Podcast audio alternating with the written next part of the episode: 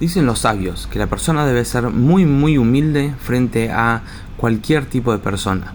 De hecho, el Maimónides habla de todo tipo de emociones y comportamientos de la persona y dice que lo ideal es estar en el punto medio. Ni muy muy, ni tan no no no, donde la persona encuentra un equilibrio. En cambio, en relación a la humildad, dice que la persona tiene que ser totalmente humilde y no tener un punto medio, o sea, nada de humildad es bueno. Pero, ¿qué es la humildad?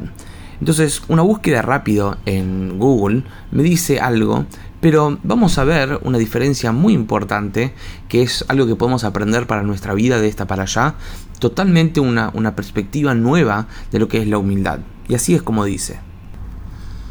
El término humildad tiene varias acepciones como virtud que consiste en el conocimiento de las propias debilidades, como bajeza de nacimiento, de clase baja u origen pobre, y como sumisión se aplica a la persona que tiene la capacidad de restar importancia a los propios logros y virtudes y reconocer sus defectos y errores.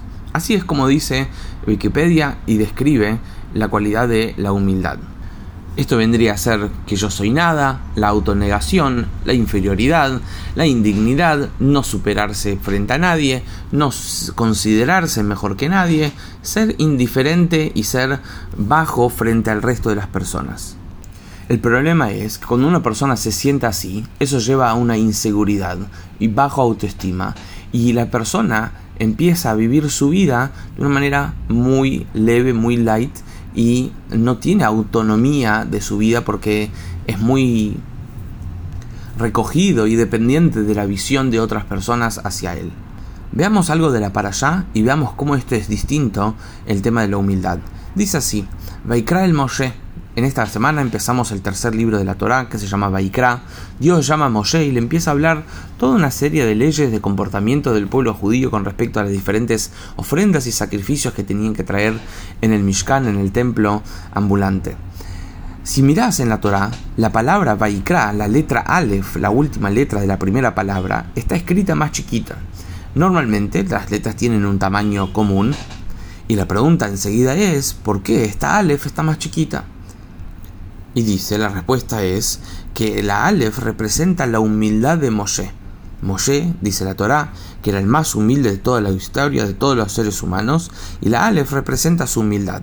Surge la pregunta, ¿qué significa que Moshe era humilde? Moshe era el líder más grande de toda la historia, Moshe fue la persona que eh, sacó al pueblo judío de Egipto, que hizo las plagas, que recibió la Torá, que abrió el mar, era una persona divina, habló con Dios directamente. ¿Cómo podemos decir que Moshe era la persona más humilde de toda la historia? Y acá es la diferencia de la humildad. No, humildad no significa no saber quién es uno. Moshe sabía muy bien quién él era que él hablaba con Hashem, que él lideraba el pueblo judío, que él sabía la verdad, que recibió la Torá, pero Moshe decía lo siguiente, es verdad que tengo todas estas virtudes, pero número uno, no las adquirí yo, no las logré yo, no las conseguí yo, las recibí como regalo de Dios. Y más, si otra persona hubiese tenido mis mismos talentos, mis mismas oportunidades, seguramente hubiese hecho mejores cosas que de lo que yo hice. Por eso Moshe fue, el, fue el hombre más humilde de toda la historia. Porque a pesar de su grandeza, él sabía que no era su propio logro y a otra persona le hubiese salido mucho mejor. Y este es el concepto de la humildad, donde la persona reconoce sus virtudes, sabe muy bien cuál es su grandeza, pero la usa para liderar el pueblo judío como en el caso de Moshe. Y como el dicho jasídico que dice, así como la persona debe reconocer sus defectos, también debe reconocer sus grandezas y sus dones y talentos. El motivo por el cual la persona debe reconocer su grandeza es para que los pueda utilizar como debe ser, ya que Dios se los dio y Dios se los dio para que pueda cumplir un objetivo. Si Él niega esos, esos talentos y esos dones, Él está yendo contra cómo Dios hizo a esta persona. Y esto no es contradictorio con la humildad, porque el humilde sabe que no es su grandeza, no es su logro, sino lo recibió de regalo de Hashem, y si es un regalo, no hay lugar para agrandarse. Por lo tanto, si vos tenés un don, tenés un talento, sos una persona linda, sos una persona inteligente, sos una persona humor, que tiene humor, todos esos dones ninguno de esos los adquiriste vos. Entonces, la, la humildad viene en reflexionar cómo puedo utilizar todo esto para ayudar a otras personas. ¿Cómo puedo hacer lugar para otras personas en mi vida? ¿Cómo puedo ayudar a otras personas a encontrar sus dones y sus talentos? Una persona humilde es discreta, no anda buscando honores para sí, busca usar sus dones para lo que fueron dados.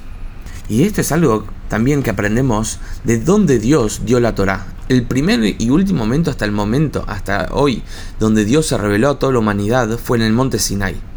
Dice la Torá que Dios estaba buscando cuál era el mejor lugar para entregar la Torá. Y así fue que fue en el monte Sinai. ¿Por qué? Porque era el monte más bajo, el monte más humilde. La pregunta es, si Dios buscaba un lugar humilde, debería darlo en un lugar bajo, en un valle, por ejemplo. Si Dios buscaba un lugar alto, como una montaña, debería darlo en una montaña muy alta. La respuesta es que no, hay que combinar los dos. Donde la grandeza es junta, es unida con la humildad. Un monte más bajo. El don, el talento lo reconoces, pero hay humildad, donde reconoces que no es tuyo, reconoces que otra persona hubiese hecho mejor y tercero, lo utilizás para lo que te fue dado. Lo mismo cuando uno habla del pueblo judío. Hay gente que dice, ¿Por qué agrandarte como judío? ¿Por qué demostrarte como judío? ¿Por qué salir públicamente como judío? ¿Por qué tenés que decir que sos judío? Sé humilde, ubicate tranquilo, no, no busques honores. Y la respuesta es que eso no es humildad. Humildad como judío es reconocer que quién soy, reconocer cuál es mi pasado, hijo de Abraham, Isaac y Jacob, hijo de Sara, Rivka, Rachel y Lea. Cada uno de nosotros tiene una Neshama, cada uno tiene una historia milenaria, rica y, sabrosa y con, lleno de valores. Y cuando uno entiende todo el aporte que el pueblo judío y con la Torah y el judaísmo hizo, hace y va a hacer a la humanidad, esto te da fuerza, te da orgullo ser judío, pero al mismo tiempo sabemos que ninguno de los logros que tenemos como judíos es algo que nosotros adquirimos. Es algo regalo de Dios, Dios nos protegió, Dios nos dio la Torah, Dios nos marcó el camino, y por lo tanto eso genera humildad. Y también saber que el propósito como judío es hacer un impacto en el mundo. Por lo tanto, hay humildad. No hay yo soy el pueblo elegido y alábenme, sino yo soy el pueblo elegido y busco para qué fui elegido y busco usar esa elección para lo que me fue dado.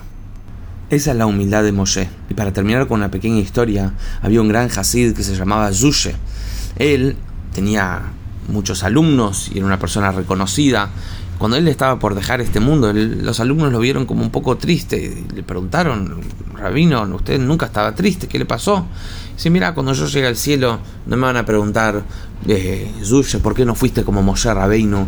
No me van a preguntar, Zushe, ¿por qué no fuiste como el rey David? Me van a preguntar, Zushe, ¿fuiste Zushe? Y eso es humildad. Humildad es buscar quién soy y buscar llevarlo a la práctica en cada día de nuestra vida. Shabbat Shalom.